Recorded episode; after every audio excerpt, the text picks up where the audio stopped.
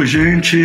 Uh, é muito bom estar novamente com todos vocês nesse nosso espaço Chakra Talk, espaço destinado a, a elucidarmos dúvidas e percebermos a aplicabilidade de valores e princípios que normalmente são expostos nas séries de mensagens da nossa comunidade Chakra Primavera. É bom ver algumas pessoas acompanhando a gravação é, em tempo real. Eu queria convidar você uh, que está acompanhando em tempo real aproveitar, entrar lá no chat uh, do YouTube uh, e colocar a sua pergunta, sua dúvida, aproveitar esse momento para entrar no bate-papo com a gente. Falando em bate-papo, eu convidei para participar desse momento hoje o pastor Silas e o pastor Tiago, ambos parte da nossa equipe pastoral na Chácara Primavera. Muito bom ter você por aqui, Silas. Muito bom ter você com a gente, Tiago. Boa tarde, Ricardo. É muito legal participar desse bate-papo e conversarmos sobre assuntos tão importantes que surgiram aí das reflexões de domingo. Muito bom participar. Ricardo, também muito bom estar com vocês, especialmente falando de uma série de mensagens que tem impactado a vida de tanta gente, inclusive a minha. Que joia! E a gente tem tem falado já alguns domingos sobre essa série a reordenar ah, e temos estudado o primeiro capítulo de Gênesis e apesar de hoje o nosso bate-papo ter uma ênfase maior ah, na questão do princípio da ação e no princípio do ritmo, eu queria é, começar essa nossa conversa perguntando para o pastor Silas, depois pastor Tiago, ah, de tudo quanto a gente já conversou, refletiu é, nessa série, ah, o que, que ah, mais se destaca para cada um de vocês, algum ponto a ser considerado ou reconsiderado ah, que vocês que gostariam de colocar aqui para o pessoal que está nos acompanhando? Bom, pessoal, uma boa tarde, bom estar aqui com vocês. Como disse o Tiago, mensagem é série que tem impactado o nosso coração, sobretudo ah, depois de dois anos praticamente vivendo é, um, um tempo de caos, né? Bagunçou tudo. E essa mensagem vem exatamente direto a esse mundo uh, desorganizado que a gente vive, né? de muitas demandas, a gente experimenta caos por todo lado, não só por causa da pandemia. Então, o que me, eu diria assim, o que me chama a atenção grandemente nessa série de mensagem é a esperança. Porque quando Deus coloca a ordem no caos, é, ele dá, dá para nós uma esperança de que a nossa vida, por mais que esteja desorganizada, bagunçada por tudo que aconteceu, que está acontecendo e que vem pela frente ainda, a esperança de que Deus age. Deus não está morto, Deus está vivo. E ele age é, de maneira processual, no seu tempo. E essa mensagem que, que você, Ricardo, tem trazido para nós traz esperança. Para mim, é, resumindo essas mensagens até agora, é esperança de que Deus age e Deus está entre nós, nas nossas vidas, agindo. Legal. E você, Tiago, o que, que você destacaria? Ricardo, eu amo hermenêutica, que é o, o estudo, da, o trabalho de entender o sentido do texto, e você, eu acho que você tem dado, é, além de pregar, você tem dado aulas de, de hermenêutica para nós. Então, duas coisas que me chamaram muita atenção foram Primeiro, Gênesis começa dizendo que Deus criou a luz. Houve luz, mas Deus vai criar o sol só depois. Só alguns dias depois. Então, o que, que seria essa luz? E quando você pregou sobre isso, você falou que a luz era a palavra de Deus.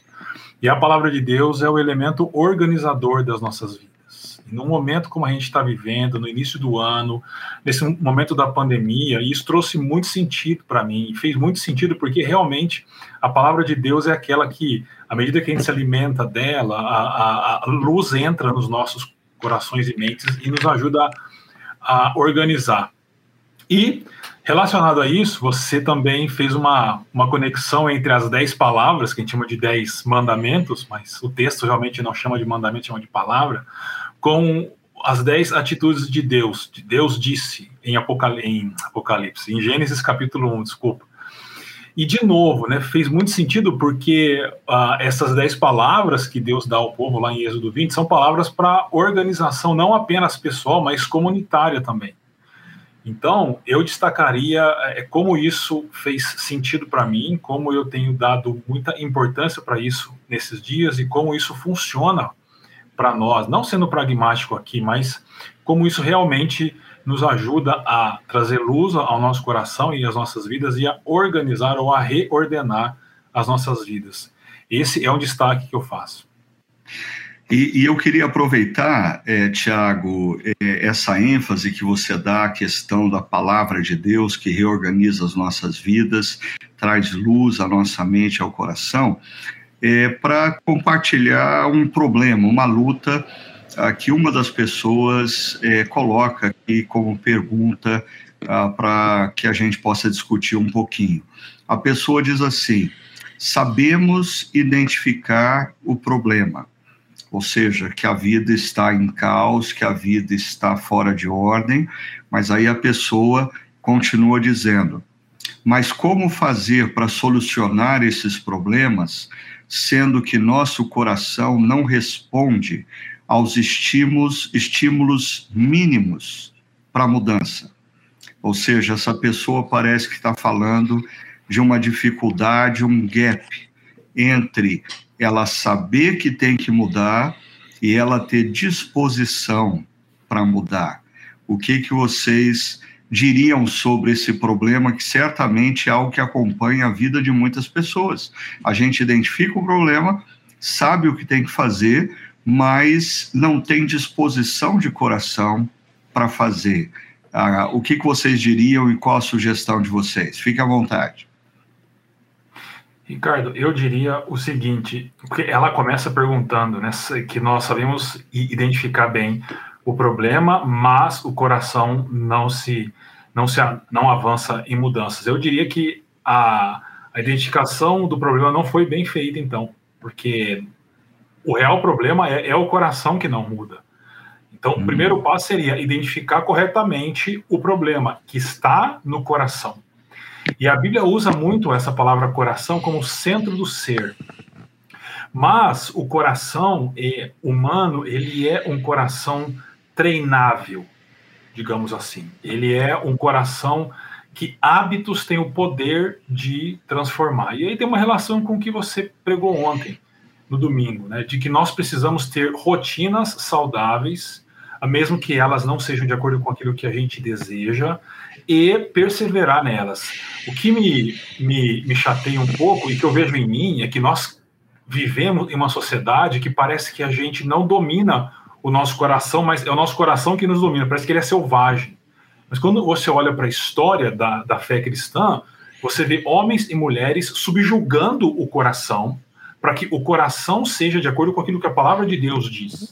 Né? Paulo fala que a gente tem que esmurrar o nosso corpo para que ele obedeça ao que nós entendemos que é certo. Então, eu diria que a identificação correta do problema é o coração, e a solução para isso seria a criação de hábitos. Hábitos muito consistentes, de acordo com a palavra de Deus, como você destacou no primeiro ponto do para refletir e praticar ontem, e, de acordo com o segundo ponto, perseverar nesses hábitos. O nosso coração vai sendo treinado. Então, é, antes da gente ouvir o pastor Silas, é, fala um pouco da, da sua própria experiência, Tiago, em é, mudar apesar da disposição do coração não estar na mesma direção. O que, que você fez hoje, lá pelas seis, sete horas da manhã, em plena chuva? Conta pra gente. Então, eu acordei, porque eu preciso uh, perder peso, né? E ontem Deus falou com a gente. e eu, eu, eu, eu também, eu, eu joguei bola, então eu gosto de exercício, principalmente aeróbico. E, e eu tô, tô tô nessa luta, né? E depois de ouvir a mensagem ontem, eu decidi que eu iria acordar e voltar a correr ontem, depois de uns 15 dias que eu não, que eu não corria, eu andava, e acordei aquela chuvinha, parei na janela, olhei, olhei, olhei, e aí eu lembrei de perseverança, eu olhei, eu lembrei da citação da Angela é, é, Duckworth, né? Ela falou que você citou ontem, e a minha vontade era voltar para a cama, isso era antes das seis da manhã. Mas aí eu lembrei, não, mas eu preciso ir. Né? Então eu fui, desci, pus o tênis, escovei o dente, pus o tênis e fui caminhar. E depois você se realiza, ou seja, você não deve ser guiado pelas suas vontades, mas por aquilo que você sabe que é certo. Né? E o meu ponto com o hábito é sempre assim, bem rapidinho. Lá em São Paulo, quando eu estava estudando, eu, eu, passava na frente de um, de um restaurante que tinha uma placa curiosa que dizia assim: Você é o que você come. É verdade. E se a gente entender comer como práticas que a gente tem, hábitos, nós somos o que nós comemos. Se nós comermos práticas e hábitos ruins, nós seremos de um jeito. Se nós tivermos hábitos e práticas boas, nós seremos saudáveis. Eu acredito muito nisso. É, eu já ouvi uma outra frase que diz que nós somos o que nós repetimos. O que nós repetimos, nós nos tornamos. Ou seja, se você repete hábitos saudáveis, rotina saudável, você se torna uma pessoa saudável. Mas se você tem hábitos não saudáveis, uma rotina caótica, você vai se tornar uma pessoa é, que tem dificuldade de administrar a própria saúde física e emocional, né? Mas, Pastor Silas, com toda a sua experiência, ah, o que, que você diria para esse nosso ouvinte sobre esse gap entre identificar o problema, mas não ter disposição no coração para realizar a mudança? Eu, eu, vou seguir a partir do que o Tiago falou, que de fato as nossas decisões é, que mudam a nossa vida, ela parte do coração, nosso centro aqui que decide. Né? Mas ah, depende de onde estiver o nosso coração. Se o nosso coração estiver focado em qualquer outra coisa e não na dependência de Deus, de fato o nosso coração vai ter a tendência de, ter, de autossatisfação. E ninguém, por exemplo, citando o caso do Tiago, é, fazer exercício não é uma coisa natural, tem que ter um pouco mais do que a vontade, né? Então, Jesus falou em João capítulo 15, versículo 5, sem mim nada podeis fazer, né? Então, é, eu acho que o caminho aí é se render, render o seu coração a Cristo. Mas também a gente tem visto na, na, nas mensagens que o Ricardo tem trazido para nós uma, um grande ensino sobre a cocriação. Acredito que é, quando eu digo é, como fazer em relação a isso, é uma participação com parceria de Deus, é depender de Deus, é colocar suas convicções para que Ele molde é, que o Senhor guie através da palavra de Deus, como disse o Tiago, que vai nos ajudar a colocar causa na nossa vida. Então tem que ter perseverança da nossa parte, disciplina, disposição, mas o coração entregue nas mãos do nosso Salvador. É, e eu queria acrescentar tudo quanto vocês já colocaram, que é, foi tão bom, que eu creio que às vezes na vida, lembrando daquele quadro que nós apresentamos na reflexão ah, dessa semana, que fala de metas, processos e crenças, que muitas vezes as nossas crenças que estão relacionadas à nossa disposição, ah, elas estão em desacordo com o que a gente deve fazer. Mas o que o, o Tiago mencionou, na medida em que a gente estabelece processos, ele, no caso, eu vou acordar toda manhã, eu vou fazer uma caminhada, e ele persevera nisso. Ah, e na medida que esse processo gera resultados, por exemplo, a sensação de prazer, ah, isso vai mudando a nossa disposição. Então, às vezes, o caminho para a mudança não é disposição, estabelecimento de processos e alcançar os resultados, mas o caminho para a transformação é estabelecer processos, perseverar, alcançar resultados, e isso muda a nossa disposição. Quantas vezes. Ah, eu, eu citei ontem a história do Ben Carson, aquele neurocirurgião, e uhum. na biografia dele tem uma história interessante que quando ele era criança e ele começou a ser submetido pela mãe à disciplina de ler dois livros por semana, ele no começo aquilo era um peso, era enfadonho para ele até o dia em que na sala de aula um professor fez uma pergunta sobre um tipo de rocha, aí qual era o nome daquela rocha e ninguém da classe sabia e só ele sabia. E quando ele respondeu, o professor é, o honrou diante da classe. E, e ele conta como esse resultado do processo que a mãe estabeleceu fez com que ele ganhasse nova disposição para a leitura. Ele começou a perceber, a, a, ou ele começou a usufruir dos frutos dos processos.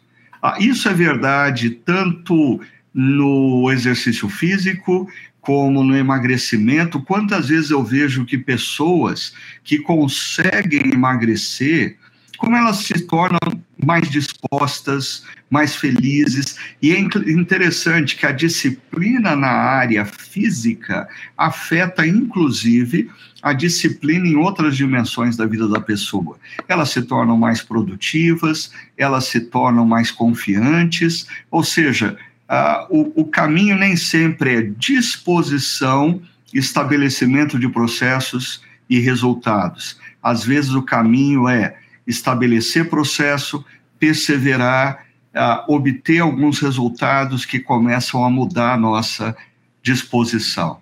Né? Agora, uma outra pessoa que nos escreve aqui e que eu percebo que tem uma luta genuína e que talvez seja a luta de muitos também que estão participando nesse momento. A pessoa é, diz assim: deixa eu achar aqui.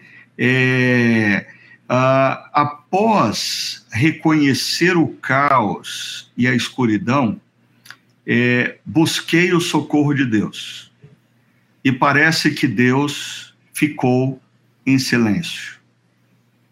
Vocês já ouviram ah, alguma experiência desse tipo? O que, que vocês eh, poderiam falar? Eu acho que foi a Paula que colocou essa pergunta algumas semanas atrás. Após reconhecer o caos e escuridão, buscar o socorro de Deus, parece que Deus ficou em silêncio. Ah, o que, que vocês teriam a dizer uh, para Paulo e outros que enfrentam momentos como esse? Eu diria, Ricardo, que o silêncio já é uma resposta de Deus, e eu passei por uma experiência uh, pessoal quando um querido amigo perdeu um filho de uma maneira muito trágica, muito, muito trágica. Isso me, me afetou profundamente. E eu questionei muito Deus, muito mesmo. Fiquei até de mal de Deus, eu brinco na época. Né? Um pastor de mal de Deus é um caos, mas foi isso que aconteceu. E Deus ficou em silêncio durante alguns meses para mim. Até eu perceber que o, o, silêncio de Deus foi, foi uma atitude de ele colocar um espelho na minha frente e ver a minha reação diante daquilo que tinha acontecido. Então, desse, desse modo, eu entendi que o silêncio de Deus era uma resposta para que eu para que eu tivesse que lidar com questões do meu coração que afloraram naquele momento e que precisavam ser tratados aqui, né? Então eu é, tinha outras coisas para falar, mas eu prefiro pontuar isso. Acho que o silêncio de Deus já é uma resposta para nós. Legal, concordo com você, Tiago. Ah, legal. É, eu concordo com o Tiago, que é uma resposta de Deus, mas eu quero, assim, é, mostrar o outro lado a gente vive um, muito barulho dentro de nós e a gente anseia por respostas imediatas. A gente fala e a gente quer já ser ouvido em tudo isso. A gente foi criado nessa cultura imediatista. Né? Agora, para Deus, um ano e mil anos é a mesma coisa. Né? Deus está fora do, do time, do nosso tempo. Né? E dois, duas questões. Primeira, porque às vezes nós não estamos, nós é que não estamos ouvindo Deus, mas Ele está até gritando para a gente. Mas o nosso barulho impede, porque a gente quer ouvir Deus daquele jeito, né? E aí, é, para esse ponto, eu aconselho assim um tempo de solitude, de quietude, de acalmar o coração, a ansiedade e tentar é, tirar essas coisas que atrapalham a ouvir a Deus para de fato saber. Pode ser que ele não esteja em silêncio, é eu que não estou ouvindo, né? E, e, e Deus pode falar uh, também em silêncio, assim como o Tiago falou, né? Mas aí demanda da gente esperar o tempo certo e tentar ler, entender o que ele está falando através daquele silêncio. É, é interessante que a resposta que o pastor Silas deu a, a, a, esse problema que a Paula coloca, de buscar a Deus e ter a sensação de que ele uh, está em silêncio, e o pastor Silas trabalha com a possibilidade de Deus estar falando, mas é, a Paulo estar ouvindo é, ou buscando a, a ouvir a resposta em lugares errados. Isso me lembra a experiência de Elias, né? Ah, quando vem o vento forte, ah, vem várias manifestações e Deus, a voz de Deus vem num sussurro que demanda silêncio no coração. Mas eu queria acrescentar um ponto aqui, porque essa questão que a Paula coloca, ah, eu acho que todo cristão enfrenta momentos na vida em que a gente busca a presença de Deus, a gente busca o socorro de Deus, e a sensação é de que ele está em silêncio. Ah, isso me faz lembrar, Paula, de uh, um livro uh, escrito por São João da Cruz, uh, que se chama Noite Escura da Alma. E São João da Cruz, ele descreve eh, momentos da nossa caminhada cristã em que a gente vive essa noite escura da alma, é, onde a gente busca e por alguma razão parece que Deus não nos responde. E, e isso parece ser uma experiência muito comum para o salmista. Nós temos vários salmos aonde o salmista diz para Deus: Deus, por que o Senhor permanece em silêncio? Mas a verdade é a seguinte: que nesses momentos em que aparentemente Deus não responde, não necessariamente ele não está olhando para nós e por nós. Ele apenas está esperando a gente ganhar consciência de alguma coisa, a gente perceber ah, qual é a agenda dele no nosso coração, porque às vezes a gente está clamando a Deus por uma determinada coisa mas a agenda de Deus para a nossa vida naquele momento está ah, numa outra dimensão, está numa outra área. Então, o silêncio de Deus, concordando aí com o pastor Tiago, já é uma resposta de Deus. Concordando com o pastor Silas, ah, o silêncio de Deus nos leva a aquietar nossa alma, e a, a, a buscar maior solitude para perceber o mover de Deus. E São João da Cruz, na noite escura da alma, vai dizer que essa é uma experiência que muitos cristãos vivem e que esse é um momento em que Deus está trabalhando ou quer trabalhar numa dimensão mais profunda do nosso ser. Agora, a gente tem várias pessoas aqui é, participando no nosso uh, chat, é, a Magda está por aqui, o Guilherme, a Paula, não sei se é a mesma Paula que fez a pergunta, Sumara, é, Julimar, a Pamela, é, a Rosângela, a Juliana, a Priscila, é, entre Meire, Meire Dutra, faz tempo que eu não vejo a Meire. Muito bom saber que você está aí com a gente, viu, Meire? a Rosângela, Miriam Fontes, o Fábio, a Ellen, a, que ontem, inclusive, participou da nossa reflexão a, com um grande insight sobre cubo mágico, né? E a Cláudia Sanches. Muito obrigado, gente, por vocês estarem aí e fiquem à vontade para colocar seus pensamentos, as suas perguntas. Eu queria pegar aqui uh, algo que a Magda Veiga da Silva nos colocou. Ela diz: creio que a cultura de que no fim tudo acaba dando certo, de deixar tudo para o segundo tempo, nos afeta. Ah, eu acho que o que a Magda está falando é um pouco também do que nós vimos há duas semanas atrás acerca da procrastinação. Que o nosso Deus é um Deus que age, que intervém, e nós, seres humanos, tendemos à procrastinação. Né? E ela complementa: temos que trabalhar a perseverança e a disciplina que se contrapõe a essa cultura da procrastinação. O procrastinação é por minha conta. É, o que, que vocês acham, Pastor Tiago e Pastor Silas? É, a procrastinação ela gera muitos danos na nossa vida, na nossa caminhada, e o que a Magda coloca, que a gente precisa contrapor isso com a, com a, a, a cultura da perseverança e da disciplina. O que, que vocês poderiam nos ajudar para refletir sobre isso? É, eu, eu entendo, Ricardo, que nós vivemos em uma cultura muito confortável, principalmente a cultura ocidental. Ela é muito confortável. E cada vez mais. Então, quando eu ouço histórias da minha mãe, e quando pequena, pequena mesmo, abaixo de 10 anos, ela trabalhava colhendo algodão. A vida era, era diferente. E se você for voltando os anos, ainda é mais diferente ainda. O Ocidente traz para nós muito conforto e muita facilidade em tudo né? Desde trocar o canal da TV, que eu, quando era criança, tinha que levantar para trocar, até hoje que você troca de maneira rápida, então você vai chegando em casa, você liga o ar-condicionado pelo celular, e isso vai nos disciplinando e nos discipulando também. Então, acho que nós devemos, como cristãos, perceber isso e tentar viver conforme os valores que a palavra de Deus traz para nós. E a procrastinação realmente é uma luta diária, né?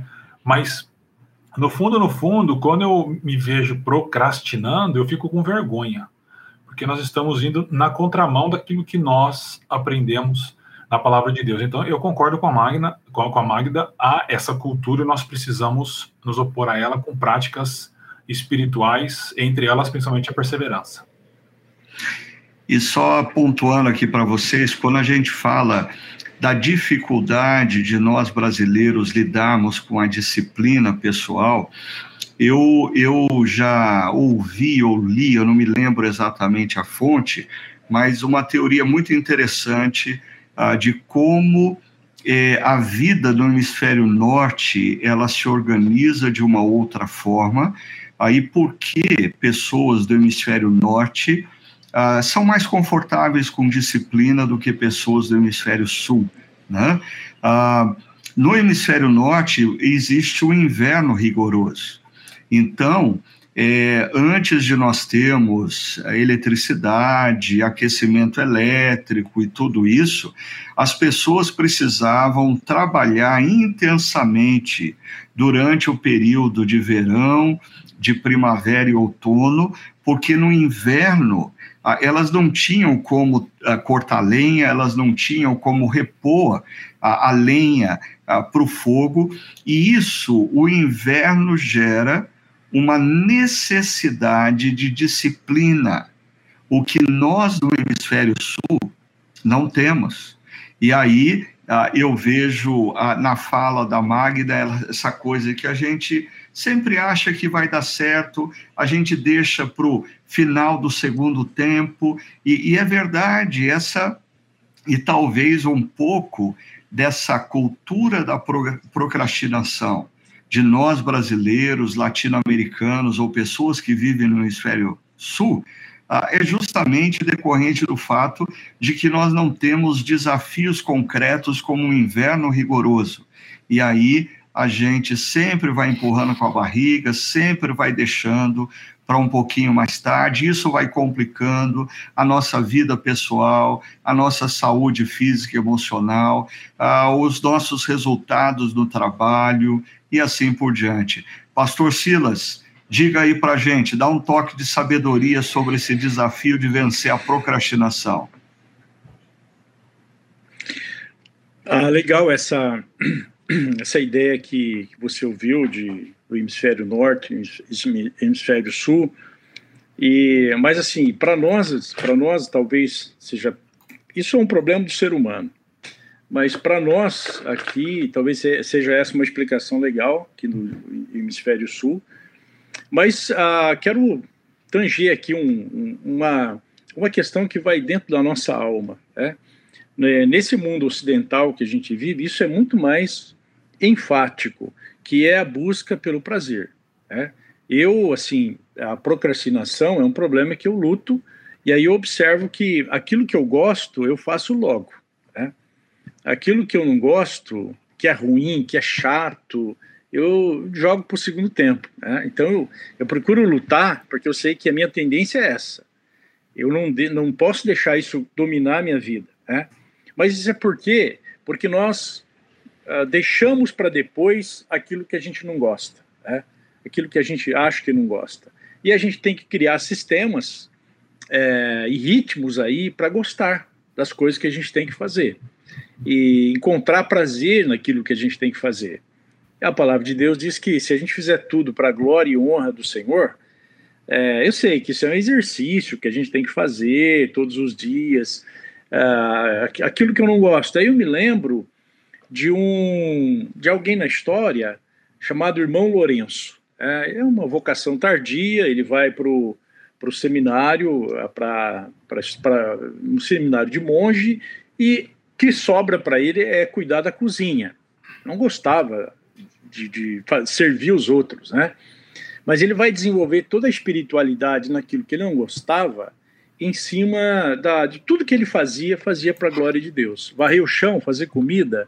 Então, isso me ajuda a lidar com a procrastinação. Né? Se é uma coisa que eu não gosto, eu tenho que pensar assim: eu vou fazer isso para a glória de Deus. Então, eu vou fazer o melhor que eu puder e antes de terminar o prazo. Né? Então a gente tem que trabalhar com essa tendência nossa do coração de sempre deixar para o segundo tempo, para o segundo semestre, para o final do jogo, vai, tudo vai dar certo, vai acontecer um milagre. Não vai. E para mim a solução é pensar assim, colocar na minha cabeça, eu tenho que fazer tudo para a glória de Deus. E se eu for fazer para a glória de Deus, eu tenho que pôr o meu coração, fazer o melhor e no tempo certo. É isso. É, tem uma, tem uma, um comentário interessante aqui do Arthur Correa. Ele diz assim: Parece-me que nós tendemos muito a desprezar os processos, focando apenas nos resultados. O Salmo 126 nos relembra que precisamos dos dias de dificuldades para que vivamos os dias de boa colheita. E é verdade, eu, eu concordo com o, com o Arthur que nós precisamos dos processos, como o Ricardo mesmo, né, Ricardo?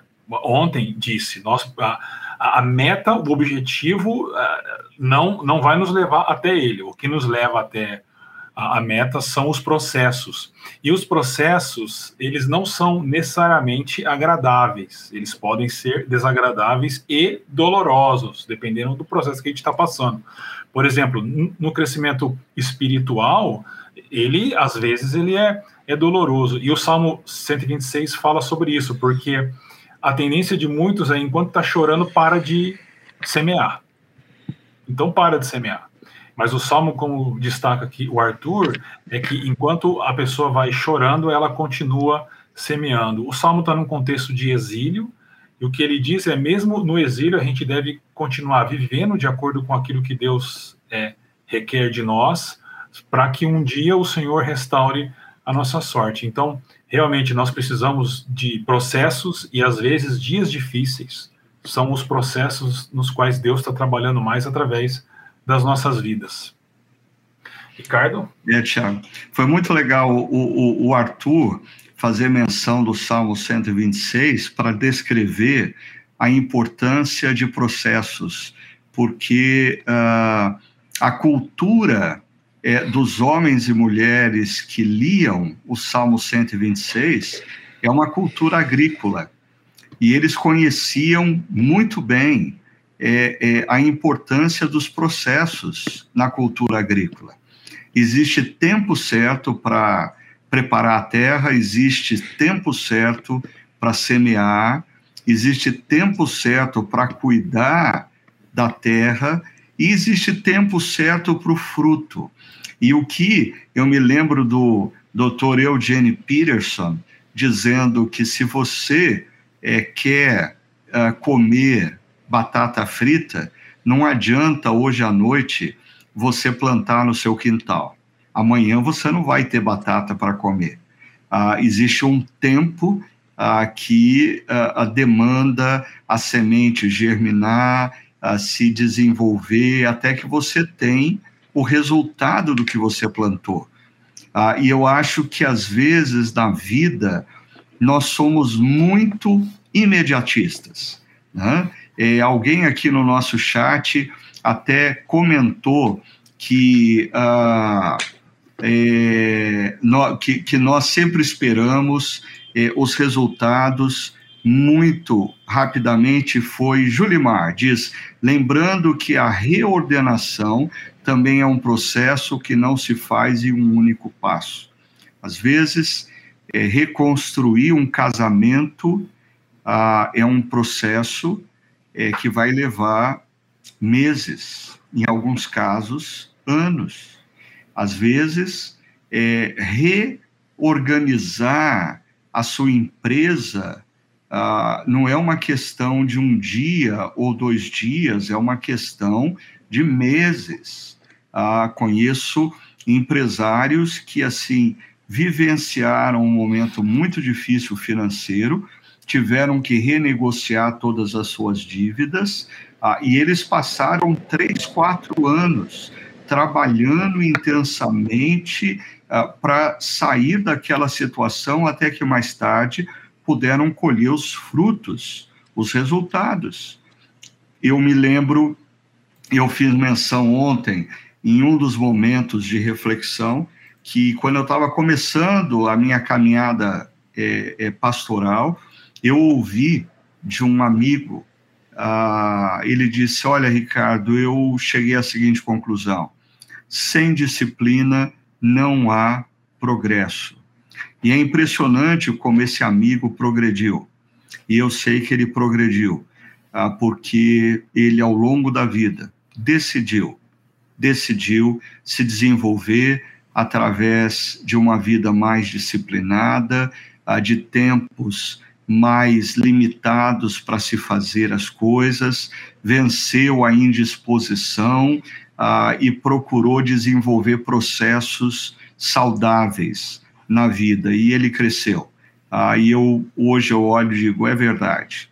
Ah, sem disciplina não há pro, progresso e ah, eu diria que sem processos claros ah, não tem como a gente exercitar disciplinas para ter desenvolvimento em qualquer outra área ou dimensão da vida. E processos, como o próprio nome diz, ah, leva tempo é um período de tempo, é uma maratona, não é uma corrida de 100 metros rasos. Pastor Silas, eu acho que você ia falar alguma coisa, por favor. Bom, não, não, não, não, estava pensando em falar nada não, mas dentro disso que você traz aí, é, é muito importante a gente talvez rever assistir, retomar essa série desde a primeira até agora e pensar na nossa vida, né? Como que uh, a gente está lidando com esse bem valioso que Deus nos deu. E a gente só tem uma oportunidade, uh, só tem uma vida, né? E reorganizar a nossa vida do ponto de vista da palavra de Deus e como, como Ele, co-criador, né? a gente uh, persevera é, e a agricultura me traz, você estava falando da, do Salmo 126, da agricultura, me traz isso muito à memória. Né? Deus é que faz a semente germinar, mas se o agricultor não plantar na época certa, se ele não souber ler a, a época certa de plantar o milho, plantar o arroz, plantar o feijão, e não souber plantar e adubar e cuidar e colher na, na época certa, ele não vai ter resultado. Né? Então, em parceria com Deus, a gente pode reorganizar a nossa vida com esse foco de experimentar um processo de transformação e colheita daquele esforço. Ah, de fato, todo o esforço de disciplina traz uma recompensa, traz uma recompensa que mobiliza a gente a ir para o próximo passo. Mas se a gente desiste, não persevera, isso desanima e interrompe esse processo. Então, a perseverança, juntamente com a parceria com Deus, tendo um alvo que é a glória dele, buscando é, constantemente, é, não desistir de cada passo, de cada processo, olhando lá na frente, a gente vai conseguir ter ótimos resultados na nossa vida nesse ano. E interessante que a, a Paula a Maioli Fernandes, ela está dizendo aqui de um livro que ela está lendo, a Picos e Vales, onde fala muito sobre os períodos dos vales, né? E isso uh, me fez lembrar de, da história de Davi.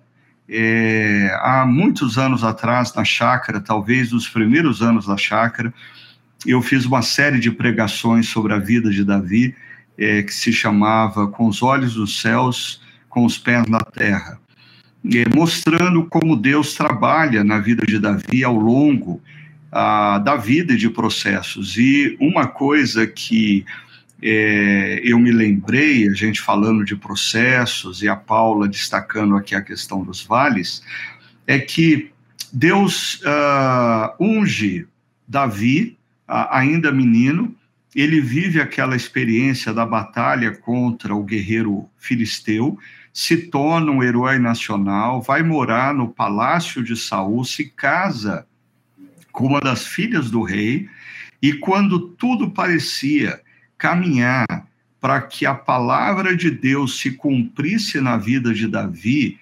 ah, logo de imediato, é, Saul tenta matar Davi, Davi tem que ir para o deserto e Davi vai viver oito anos no deserto. Oito anos. Ou seja, é entre o momento em que Deus diz para Davi que ele vai ser o rei e o momento em que Davi efetivamente se torna rei, existem muitos anos. Mas dentre esses muito, muitos anos, oito anos de desertos, de desertos, de fugas, de noites escuras, de noites frias, e eu diria que é, é nesse, nesse período que Deus vai lapidar o coração de Davi, para ele se tornar um homem segundo o coração de Deus. Não são os palácios que fazem de Davi um homem segundo o coração de Deus. Muito pelo contrário. Enquanto os desertos contribuem para que Davi ah, escute melhor a voz de Deus, se renda mais à voz de Deus, são nos palácios que Davi se perde. São nos palácios que Davi se perde. E uma outra história que também é, nos, nos lembra de como Deus trabalha através de processos e vales nas nossas vidas é a própria vida de José um personagem do livro de Gênesis, né? do momento em que Deus dá o sonho a José e ele compartilha com os seus irmãos, gerando toda a indignação, até o momento em que José se torna vice-governador do Egito e, e passa a, a, a, cumprir o propósito da vida dele, existem anos, mas ao longo desses anos existe uma prisão, um período, período de dor, existe a rejeição dos irmãos, são processos. Deus está trabalhando nas nossas vidas através de processos e pegando aqui a fala da Paula, principalmente nos vales. É tempo da gente confiar no amor, no caráter de Deus que diz que mesmo quando nós passamos pelo vale da sombra da morte, ele não nos abandona. E aí é momento da gente perseverar. Alguma outra história que vocês se lembram que, ah, que, que traz para o nosso coração essa, essa ideia tão presente na Bíblia de que Deus trabalha na vida de homens e mulheres através de processos que muitas vezes levam anos. Ah, Ricardo, Diga, Silas. Ah, desculpa, eu já. é, eu lembro, você falando assim de cara, eu lembro de Abraão. Né? Abraão tem um processo enorme até a concretizar o, o, alvo de todo, toda a promessa de Deus na vida dele. Então, é o processo onde ele é levado a a deixar a sua família, sair da tua terra, da sua terra e ir em direção ao que Deus falou. O processo em que Deus vai uh, trabalhando na vida dele, tem que separar do sobrinho Ló, processo, todo o processo, uh, nascimento do filho depois de tantos anos, já um desafio de fé e até o cumprimento da sua da, da promessa de Deus para ele. Então, acho que é isso que você falou é puramente verdade, né? Você vê esses sistemas na Bíblia, né? Um, um, pão para se tornar um pão quentinho ali, para você passar manteiga e comer, ele tem um processo enorme de o trigo, a plantação do trigo, colher o trigo, amassar o trigo, moer o trigo, virar farinha, tudo na vida parece que é um padrão isso. A gente passa por processos às vezes doloridos. E eu penso na história de Abraão, como foi dolorido cada processo que ele passou até chegar onde Deus quis que ele chegasse, naquela grande última prova. E alguém escreveu aí no chat dizendo que o, quando o professor dá a prova, o professor fica em silêncio. E eu vejo quando Abraão caminhava com Isaac até o Monte Moriá para obedecer o que Deus havia falado, né, sacrificar seu filho lá, Ali havia um silêncio, um silêncio profundo, mas Abraão estava em paz, porque o, todos os processos que ele passou o levaram até aquele momento de profunda confiança no Deus da vida. Eu vou, eu vou apimentar um pouco essa conversa, é, é, acrescentando para o Tiago, eu tinha perguntado se vocês se lembravam de outras histórias que falam como Deus trabalha ao longo de anos em processos da vida uh, de cada um de nós, mas o ponto que eu queria é, colocar para o Tiago é a, a, gente vive numa cultura que é avessa a processo, porque é, quando eu quero dinheiro, eu vou no caixa eletrônico. Né? Ah, quando eu quero é, comida, aí eu peço no iFood. Uh, e são coisas quase que instantâneas. Como você disse, a gente não tem mais nem processo para levantar do sofá e mudar de canal. A gente só mexe o botão. Isso vai tornando é, todos nós, e principalmente a geração mais jovem, é avessa a processos. Nós somos, uh, nós estamos inseridos numa numa cultura do instantâneo. E isso talvez nos roube essa dimensão do que Deus faz na história e de que Deus não tem pressa. Ah, como que você vê isso, Tiago? Fique à vontade. Então, quando você estava comentando ontem, ah, enquanto você pregava, se, se os humanos é, fossem criar o mundo, eu, eu cresci lendo gibi. E uma história que eu li do Chico Bento, que nunca me saiu da cabeça, foi uma história que ele fica bravo com Deus, que ele está na cidade, ele foi visitar o primo dele, e ele fica bravo com Deus, dizendo: ah, como é que você permitiu tudo isso? Aí Deus aparece na história, apaga tudo, deixa só o Chico Bento lá e dá o poder dele criar o mundo que ele quisesse. E ele cria o mundo lá do jeito dele, e, e não fica muito diferente daquilo que era, né? E aí, quando você falava como é que seria os humanos criando, eu fiquei imaginando assim: eles iam se atrapalhar e eles iam criar os animais antes de criar os lugares. Aí você teria girafa flutuando no espaço, você teria jacaré é, andando pelo espaço também. E eu pensei que seria pior se fossem cristãos presbiterianos, porque eles iam criar comissões para criar o mar, comissões para criar terra, e nada estaria pronto até hoje. Né? Mas é muito interessante porque você fez um destaque algumas vezes lá, dizendo que Deus poderia ter criado tudo em um minuto, e até menos. Né? Em um piscar de olhos, Deus poderia ter criado todas as coisas, mas Deus usa de processos para criar. E processo que, dependendo da interpretação, nossa, leva bilhões de anos, levou bilhões de anos. E quando você olha para Jesus, que você perguntou, né, para o Silas, é, você lembra de alguém? Na hora eu lembrei de Pedro, que passou por um processo com, com o próprio Jesus. Jesus dizendo: Ó, oh, você vai me negar, cara. Aí nega, e depois ele tem um encontro com Pedro, tem um churrasco lá com Pedro, ele conversa com Pedro. E quando você lê as, as cartas de Pedro, você percebe um outro Pedro. Ele é um outro homem, ele é um pastor com coração pastoral, né? Então é interessante isso, como Deus ele trabalha no processo. Para os mais antigos, isso não seria tão difícil de compreender, mas para nós é muito difícil, porque esse instantâneo ele, ele, ele virou até um, um ídolo. Nós queremos comer, tem que ser rápido. Nós queremos chegar, tem que ser rápido. Nós queremos falar, tem que ser rápido.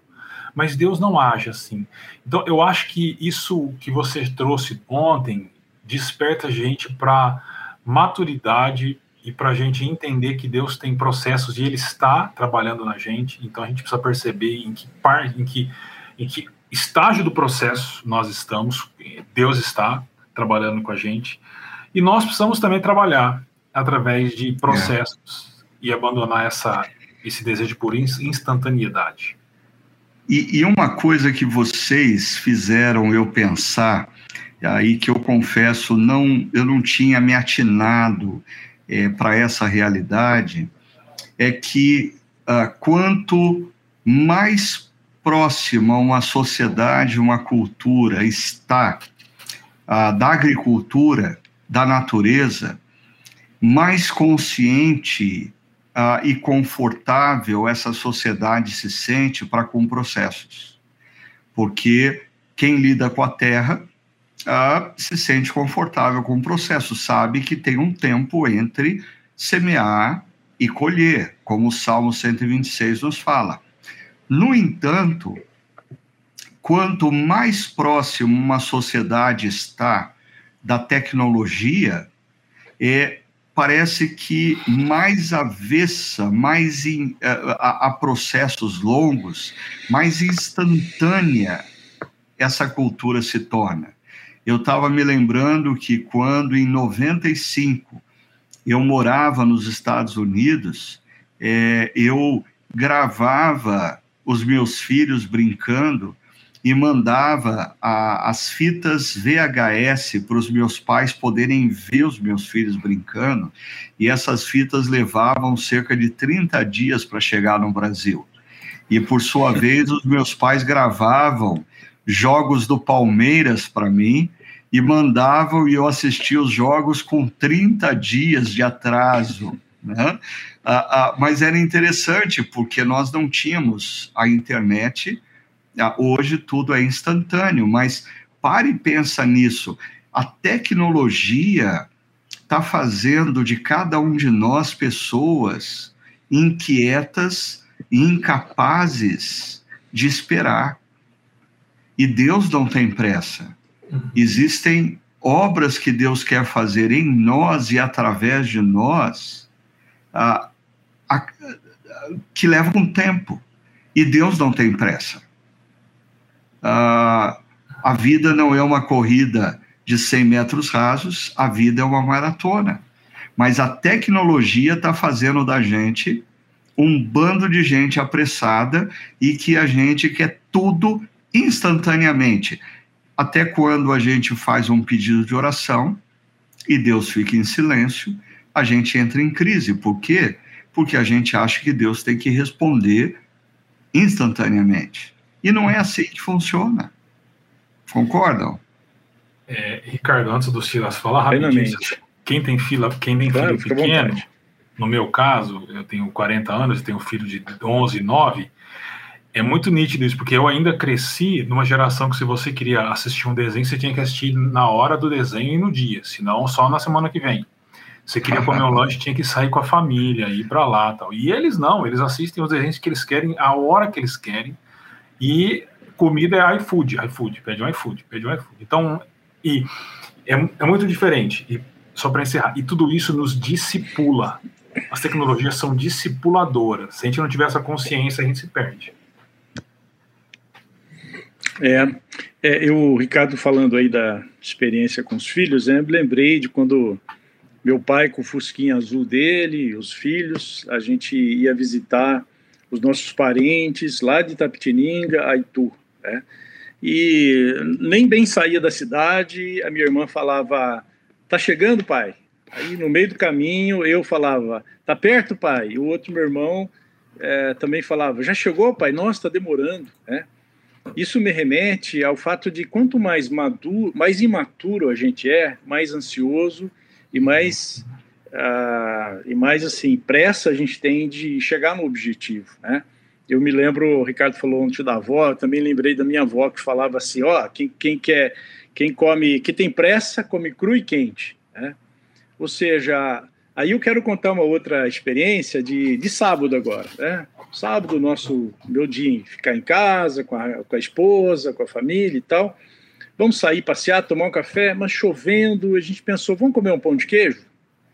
É fácil, né? Você vai na padaria, mas aí nós resolvemos fazer um pão de queijo. Né? E todo aquele processo de fazer o pão de queijo, né? de amassar, de ralar o queijo, todo aquele processo foi prazeroso, porque a gente, a, a maturidade nos levou a curtir aquele momento. Então, eu creio que entender o processo, que o processo é bom para nós, né? a espiritualidade, como Deus está agindo nesse processo, em todas as áreas da nossa vida, faz parte da nossa maturidade de enxergar a vida e, e curtir cada, cada detalhe, né?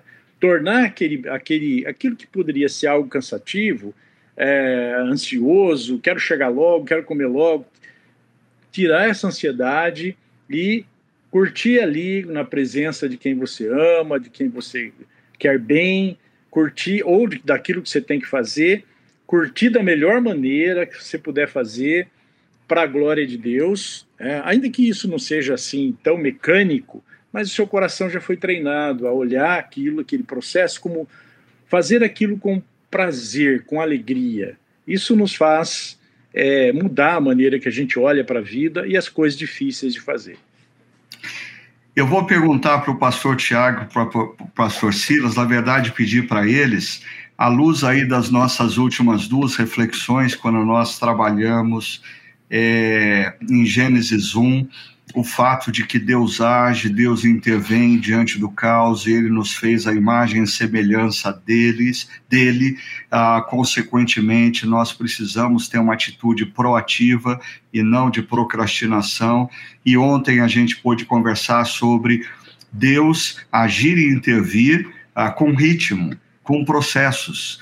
Então, o que eu vou pedir para eles é uma última palavra. Como que eles gostariam de desafiar as pessoas diante de tudo isso que a gente é, ouviu e refletiu? Enquanto eles pensam, ah, deixa eu contar uma experiência que eu testemunhei com os meus netos. Ah, os meus netos, quando chegam em casa, a gente sempre está pronto é, para recebê-los e ah, com doces, com chocolates, com balas, ah, e eles gostam, eles se sentem muito amados é, é, por isso. No entanto, a minha irmã, é, que se dá muito bem na cozinha, certa ocasião ela estava por aqui quando os meus netos vieram nos visitar, e ela, numa tarde, ah, disse para eles: que tal a gente comer ah, umas bolachas, uns cookies? E eles, mais do que depressa, disseram: Ah, excelente, vamos, a gente quer sim tal. Então ela levou os dois para a cozinha e ela foi fazer com os dois a massa uh, do cookie, ela foi formatar direitinho, ela colocou nas assade na assadeira, ela colocou no forno, eles viram no forno, ou seja, o que normalmente uma criança quando você fala, quer uma bolacha? e você dá a bolacha para ele e ele come em 30 segundos, eles levaram uma tarde toda para ter uh, o cookie do jeito que eles queriam. E o que eu acho interessante é que, passado meses e anos, quando a gente fala assim, ah, a tia Lu, que é a minha irmã, a tia Lu vai estar com a gente qual é a lembrança deles e que eles respondem quase que imediatamente. Ah, a gente vai fazer cookies de novo? Ou seja, ah, às vezes o que Deus faz na nossa vida através de processos é, é, é, imensamente mais precioso do que o resultado do processo, o fruto do processo. Nós estamos tão ah, atentos a, a, ao final do túnel, que nós não nos damos conta que Deus está nos ensinando, nos formatando, nos reelaborando através do túnel. Ou seja, os processos, eles são importantes não apenas pelo resultado final, ah, mas por tudo quanto a gente vive com Deus através do processo. E a minha palavra é, final é lembrando Jó, que passa por um processo de dor intenso, e do lado de lá desse processo, ele diz: Eu conhecia Deus só de ouvir falar. Eis que agora eu o vejo. Ou seja, o processo revelou para Jó mais acerca de Deus, do caráter de Deus, da bondade de Deus. Pastor Tiago e Pastor Silas, qual é a última palavra que vocês têm para o nosso pessoal aí? Bom, eu diria que é, a gente tem que fazer o contrário do que Zeca Pagodinho ensina, o filósofo, né? Deixa a vida me levar, a vida leva eu. Não, nós temos condições, como discípulos e discípulas de Jesus, de tomar decisões. Então, tome decisões pontuais e muito práticas. Então, eu aconselhava um jovem a acordar mais cedo para fazer exercício físico, ele dizia: Ah, mas eu tenho, tenho dificuldade. Mas que hora você vai dormir? Eu vou dormir uma hora da manhã. Aí não dá para acordar cedo. Então, faça mudanças muito pontuais e práticas na sua rotina para que você encontre processos mais saudáveis. E o segundo, para pais como eu, de crianças pequenas, como a gente ouviu aí sobre os netos do Ricardo, é, é aplique processos também na vida dos seus uhum. filhos. Processos de leitura da palavra de Deus, processos para estarem juntos para brincadeiras diárias. Então, isso vai marcar a vida deles. Pastor Silas, que está na expectativa de viver as experiências com os netos também. Diga lá, o que, Opa, que você quer deixar para o pessoal? Tem sido, tem sido a minha oração. Bom, eu quero dizer que quando uh, Deus cria, uh, ele cria, ele, ele ele nos ensina que a vida é cheia de experiência. Né? Ah, cada processo tem que ser uma experiência boa. A gente tem que ter intencionalidade no coração e ter alegria ao fazê-lo, porque mesmo as coisas mais difíceis, você precisa transformar num processo que traga alegria, né? que isso, a oração nos leva a isso, é, adoração, a gratidão, a, processos que nos levem a ter experiências né, de alegria. Uh, hoje se valoriza muito a experiência, né? a experiência de um, visitar um país que você não conhecia, um, uma região que você, um turismo, né? vale, é o consumo da experiência. Né? E a gente tem que também é, é, criar uma, uma rotina que nos dê experiência. Por exemplo, se é, eu não tiver, encher meu coração de alegria em fazer caminhada ou ir para academia, não vou, tá? eu não vou. E eu pego, por exemplo, os noivos, né? não sei se assim é, como era do meu tempo, com 36 anos, vou fazer 36, 37 anos de casado agora, em julho, né? a gente não tinha dinheiro, a gente tinha dificuldade, então a gente conversava muito sobre o que comprar, a, a gente ia juntos e fazia as contas juntos. A gente tinha uma experiência muito gostosa de sonhar que lá na frente ia acontecer. A gente procurava preços uh, melhores, a gente escolhia, entendia o gosto um do outro. Hoje não, hoje você está tudo pronto, né? Tudo pronto, é só ir lá e passar o cartão, às vezes você não precisa nem ir lá ver. Então, valorize e encha de alegria a experiência de fazer coisas juntos. Né? E uma das coisas que eu tenho falado para casais que agora, no tempo da pandemia, ficaram muito tempo juntos, né? Alguns disseram: Puxa, como meu marido é tão bom, eu nem sabia disso, que meu marido era tão legal, né? e outros ah, não conseguiram conviver.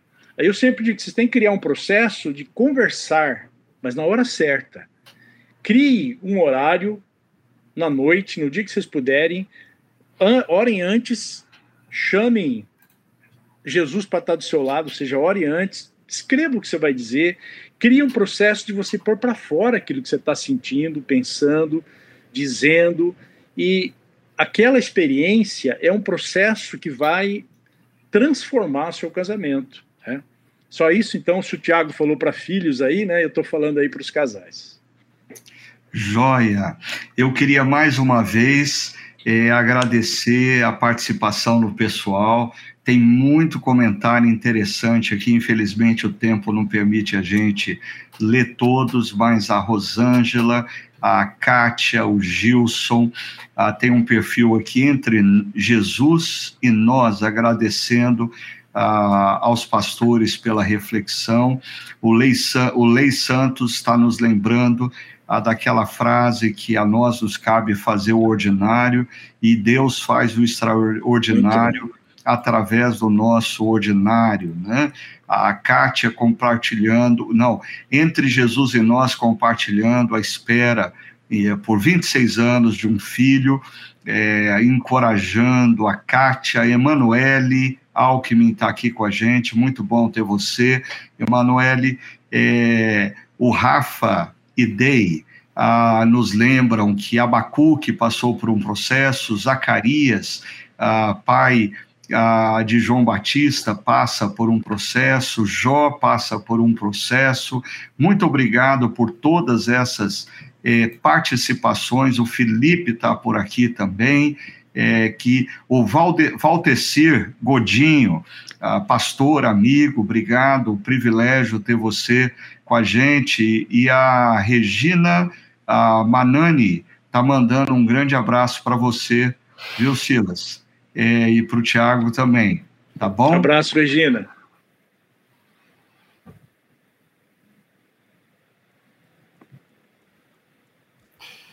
Acho que o Ricardo travou. Travou. Espero você por lá, domingo às 9, às 11 e às 7 horas, para aqueles que vão participar presencialmente ah, ou se você for participar remotamente, você pode acessar qualquer um desses horários, o chakra.org, e você vai participar com a gente, tá bom? Deus abençoe grande vida de vocês e perseverem, sigam em frente, lembrando aí do Salmo 126 que nos foi lembrado pelo Arthur também, tá bom? Um abração.